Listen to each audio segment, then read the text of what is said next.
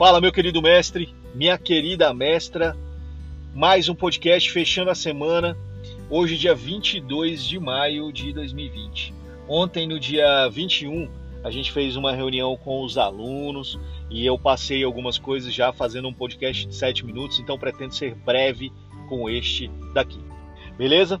É, eu tenho três pontos principais para tratar hoje. Mas antes de mais nada, quero dizer que estou testando essa nova, esse novo formato que espero melhorar em qualidade para que a gente possa ter, obviamente, um momento mais, mais tranquilo, que eu consiga exercer o que a gente, o que a gente tem feito diariamente, que é o que? Aprimorar a nossa didática, aprimorar a nossa comunicação, aprimorar o jeito com que nos comunicamos com os nossos estudantes para que a gente possa ter mais eficiência e, obviamente, mais empatia daquele grupo.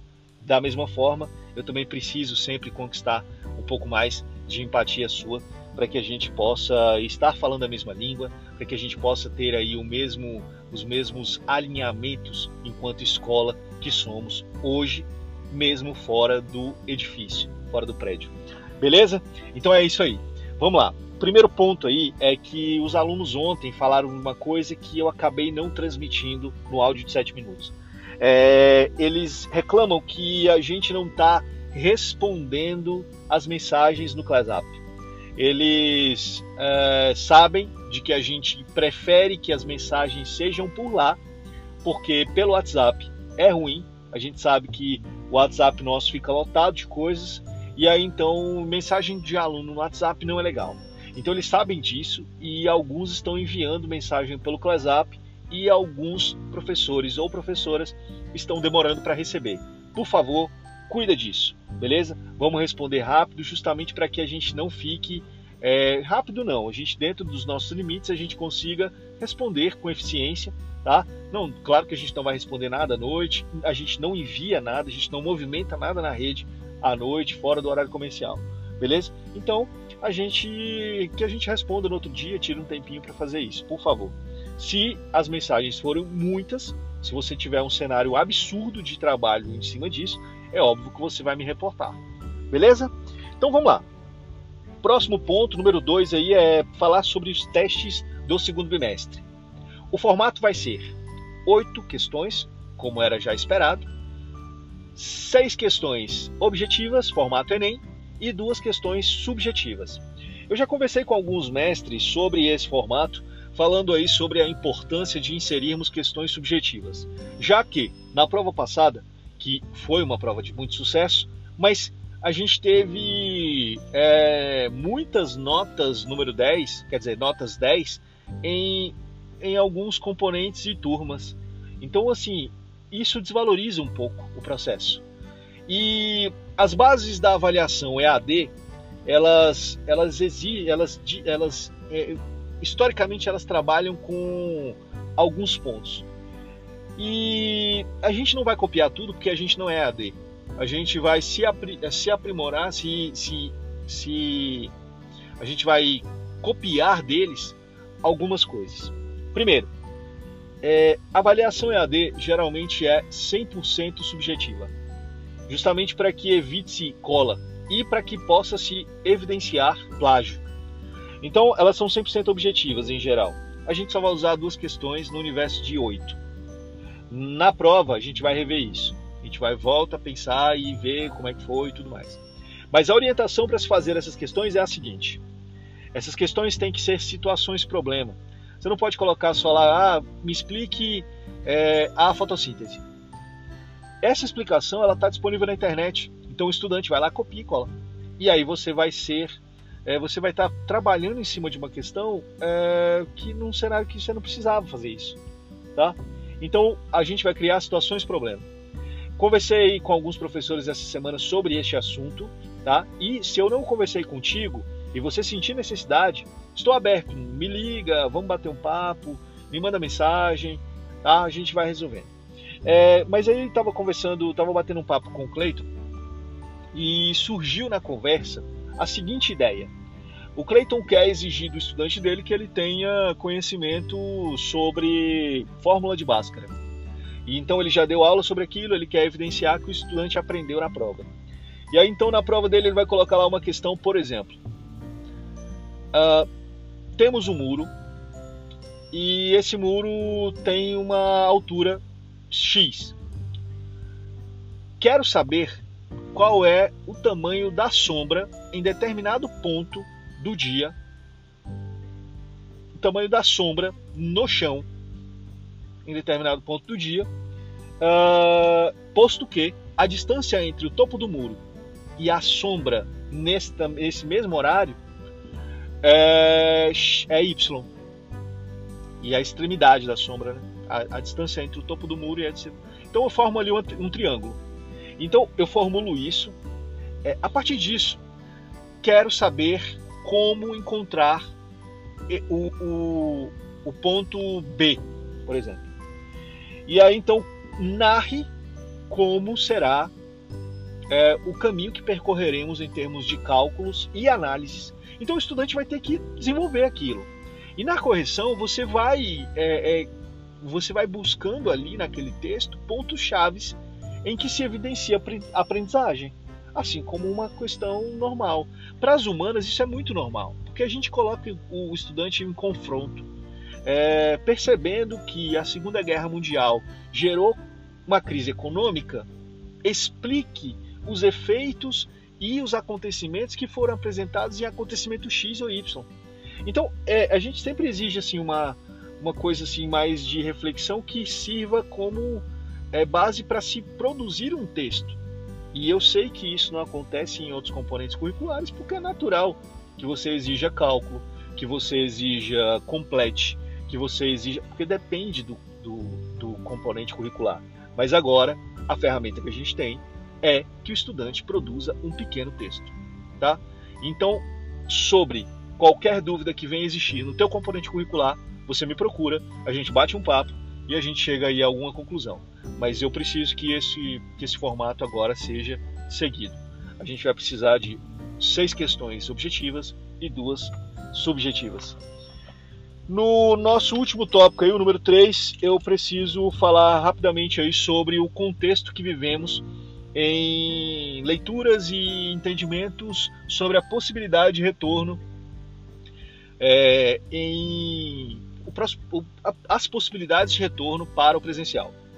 As possibilidades de retorno para o presencial apontam que não voltaremos em 1 de junho, obviamente. Houve uma decisão de uma juíza federal é, que aponta para o retorno em 1 de julho, ou seja, adiando um mês.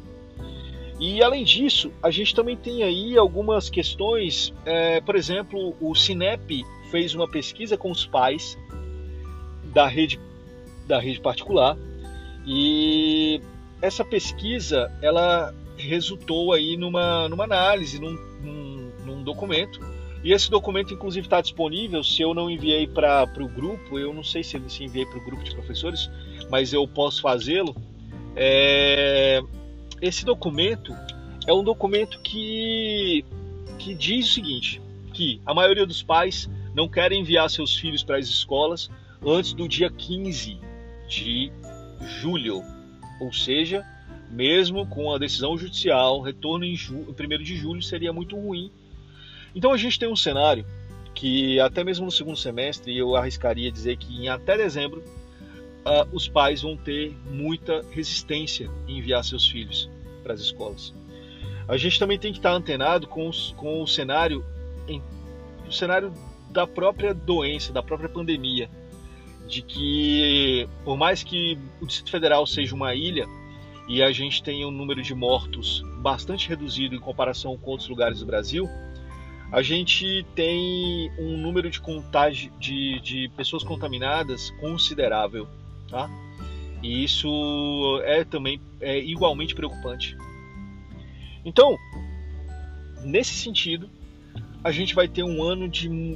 Vamos fechar isso como. Acho que não é novidade para você, mas eu preciso desse alinhamento. É que a gente vai ter um ano, mesmo que a gente tenha retorno lá em agosto, como o próprio governador tem falado que prefere agosto, mesmo que a gente tenha um retorno ao presencial em agosto, a gente vai ter intermitências. A gente vai volta, depois pode parar, alguma escola ou outra pode parar. É, a gente vai ter muitas preocupações com o cotidiano da escola.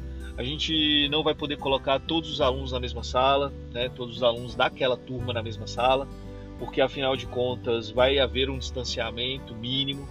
Né, Existem orientações da Secretaria de Educação, já existe um documento muito bem elaborado sobre como deve ser esse retorno. Acredito que o Henrique compartilhou aqui no grupo.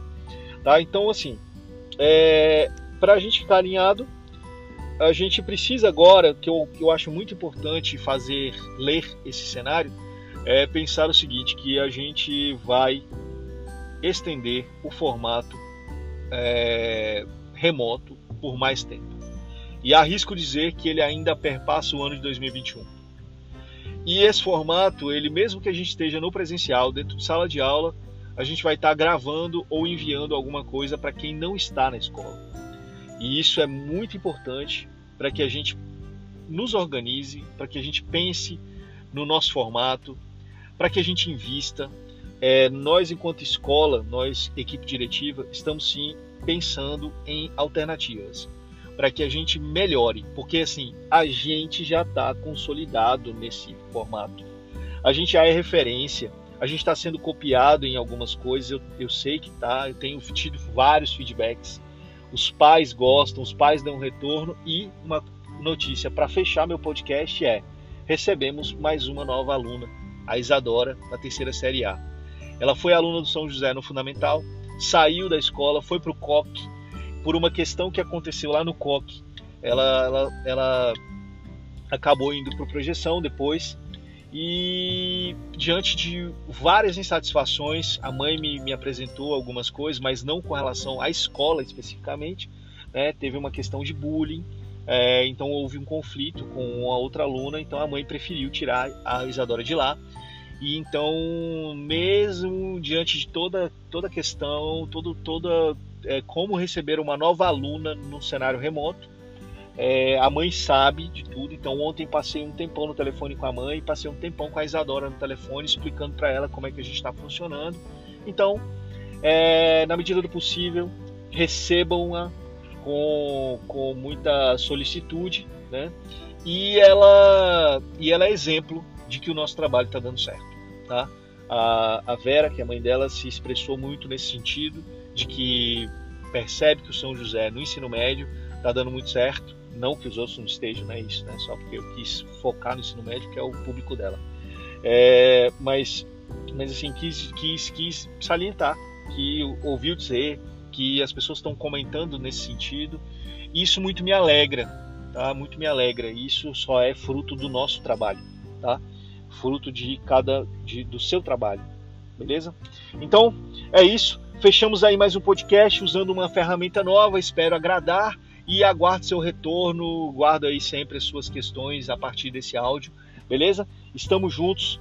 É, mais uma vez aí agradeço aí pela, pelo cuidado, pela parceria, por tudo que a gente realizou nessa semana, tá? Não só a você, mas também a Deus por ter nos conduzido essa semana, beleza?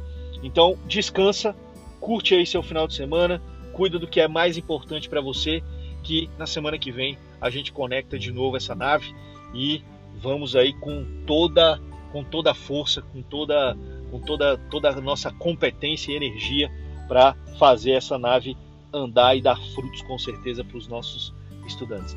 Um grande abraço e até a próxima. Valeu!